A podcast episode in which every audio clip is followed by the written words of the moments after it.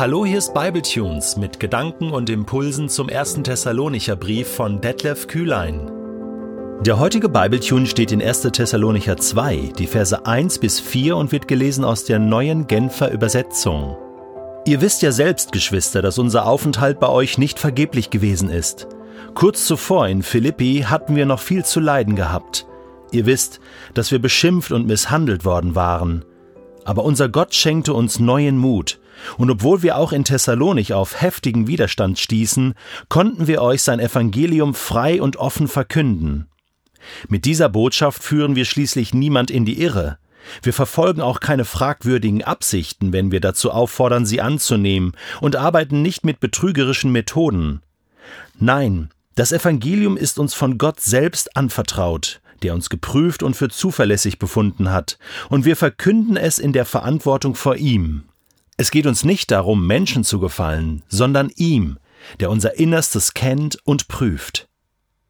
Jesus sagte einmal zu seinen Jüngern, Wer nicht bereit ist, täglich sein Kreuz auf sich zu nehmen und mir nachzufolgen, kann nicht mein Jünger sein, kann nicht meine Jüngerin sein. Jesus nachzufolgen, mitzuarbeiten im Reich Gottes, hat einen Preis. Zunächst mal geht es darum, sein eigenes Leben aufzugeben, das heißt in die Hände Gottes zu legen und zu sagen, du bist mein Herr und mein Gott, du bist mein König, ich bin dein Diener, dein Werkzeug, ich bin dein Kind, ich höre auf das, was du sagst. Und so hat das, was wir leben mit unserem Gott, einen großen Lohn, aber auch einen großen Preis. Paulus wusste davon zu berichten. Und der Preis, den er zu zahlen hatte, war unermesslich. Wir kommen gleich nochmal darauf zu sprechen. Aber nun ist es so, wenn man schon einen hohen Preis zahlt, wenn man schon alles einsetzt für das Reich Gottes, dann hofft man doch, dass sich das auch lohnt. Und dass das, was man investiert, nicht vergeblich ist, oder? Paulus schreibt an die Thessalonicher, ihr wisst ja selbst, Geschwister, dass unser Aufenthalt bei euch nicht vergeblich gewesen ist. In Kapitel 3 wird er dann auch nochmal schreiben, meine Sorge war, dem Versucher könnte es gelungen sein, euch vom Glauben abzubringen, so dass unsere ganze Arbeit vergeblich gewesen wäre. Oh ja, Paulus war noch ganz am Anfang seines Dienstes und das war seine größte Angst hey, ich, ich gebe hier alles. Ich habe alles aufgegeben, meine jüdische, pharisäische Karriere. Ich folge Jesus nach. Hoffentlich ist das nicht alles vergebens, eine zutiefst menschliche Sorge. Und ich finde das toll, dass wir das in der Bibel finden, denn das entlastet uns alle. Denn wir fühlen uns hier mit hineingenommen und sagen, ja, das hoffe ich auch, dass das, was ich glaube, dass sich das erfüllt, dass das, was ich investiere, dass das nicht vergeblich ist, dass es Lohn findet, Frucht bringt, äh, irgendwie dafür sorgt, dass Gottes Reich gebaut werden kann, oder? Und jetzt kommt ja das hinzu, dass wir mal genauer hinschauen, welchen Preis musste denn der Apostel Paulus zahlen? Da wird uns Angst und Bange. Allein schon Apostelgeschichte 16, er selbst sagt es ja hier in Vers 2, kurz zuvor in Philippi hatten wir noch viel zu leiden gehabt. Und da können wir wieder in Apostelgeschichte 16 reinschauen, um mal konkret zu sehen, wie viel sie zu leiden gehabt haben. Vorher waren sie ja noch unterwegs als Team in Kleinasien und haben nach Möglichkeiten gesucht, das Evangelium zum Verkünden und der Geist Gottes wehrte ihnen und führte sie dann nach Europa. Dann auf europäischem Boden angekommen, waren sie natürlich hoch motiviert und dann in Philippi angekommen, hatten sie viel zu leiden gehabt. Sie haben richtig was, zu Deutsch, auf die Fresse gekriegt, oder? Apostelgeschichte 16, Vers 22, als dann auch noch die Volksmenge diese Anschuldigung einstimmte, ließen die Prätoren Paulus und Silas die Kleider vom Leib reißen und ordneten an, sie mit der Rute zu schlagen.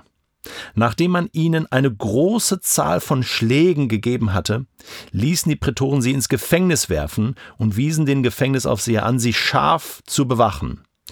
Und das tat dieser dann auch. Und sie kamen mit ihren Füßen in einen Block. Das ist ein Folterinstrument, der gleichzeitig die Flucht verhindert. Also, da wurden sie ganz hart rangenommen. Paulus wird später mal in einem seiner beiden Korintherbriefe, die uns überliefert sind, Folgendes beschreiben eine Art Zusammenfassung von dem, was er sein ganzes Leben lang an, an Leiden, an Verfolgung, an Schlägen und Schmerzen erlebt hat aufgrund seiner Arbeit für das Reich Gottes. Da sagt er 1. Korinther 11 ab Vers 23, ich nahm weit mehr Mühen auf mich als alle anderen, war weit öfter im Gefängnis, wurde ungleich häufiger ausgepeitscht, war wieder und wieder vom Tod bedroht. Von den Juden habe ich fünfmal die 40 Schläge weniger einbekommen.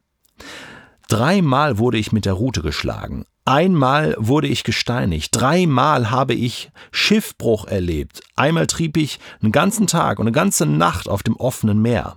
Ich habe viele beschwerliche Reisen unternommen, war dabei ständig Gefahren ausgesetzt, Gefahren durch reißende Flüsse, Gefahren durch Wegelagerer, Gefahren durch Menschen aus meinem eigenen Volk, Menschen aus anderen Völkern, in Städten, in Wüsten, auf hoher See, äh, durch Menschen, äh, Menschen, die sich als meine Geschwister ausgaben. Ich nahm Mühen, Anstrengungen auf mich, musste ohne Schlaf auskommen, litt Hunger, Durst, war oft zu fasten gezwungen. Er trug bittere Kälte und, und hatte nichts anzuziehen. Und als wäre das alles nicht genug, ist da auch noch der Druck, der täglich auf mir lastet, die Sorge um alle Gemeinden. Paulus, alles investiert, alles gegeben. Dieser Mann verdient also jeden Respekt von uns. Jetzt haben die natürlich in Philippi ein Wunder erlebt. Durch ein Erdbeben konnten sie aus dem Gefängnis fliehen, sind dann zurückgekommen, der Gefängnisaufseher kam zum Glauben. Ja, das ist das, was Paulus jetzt schreibt. Er sagt hier, aber unser Gott schenkte uns neuen Mut. Er schenkt uns neuen Mut. Das überliest man fast. Gott ist der, der neuen Mut schenkt. Normalerweise würde man auch sagen, komm, lass uns wieder nach Jerusalem gehen. Lass uns äh, wieder zurückgehen. Hey, das, das kostet uns alles hier. Das kostet uns unser Leben. Das macht man nur, wenn man neuen inneren Mut bekommt, den der Heilige Geist schenkt. Und das macht man nur, wenn man absolut von dem überzeugt ist, was man da tut, wenn man absolut überzeugt ist von dem, für den man das tut. Für Jesus Christus, für Gott den Vater, für den Geist Gottes, für den dreieinen Gott.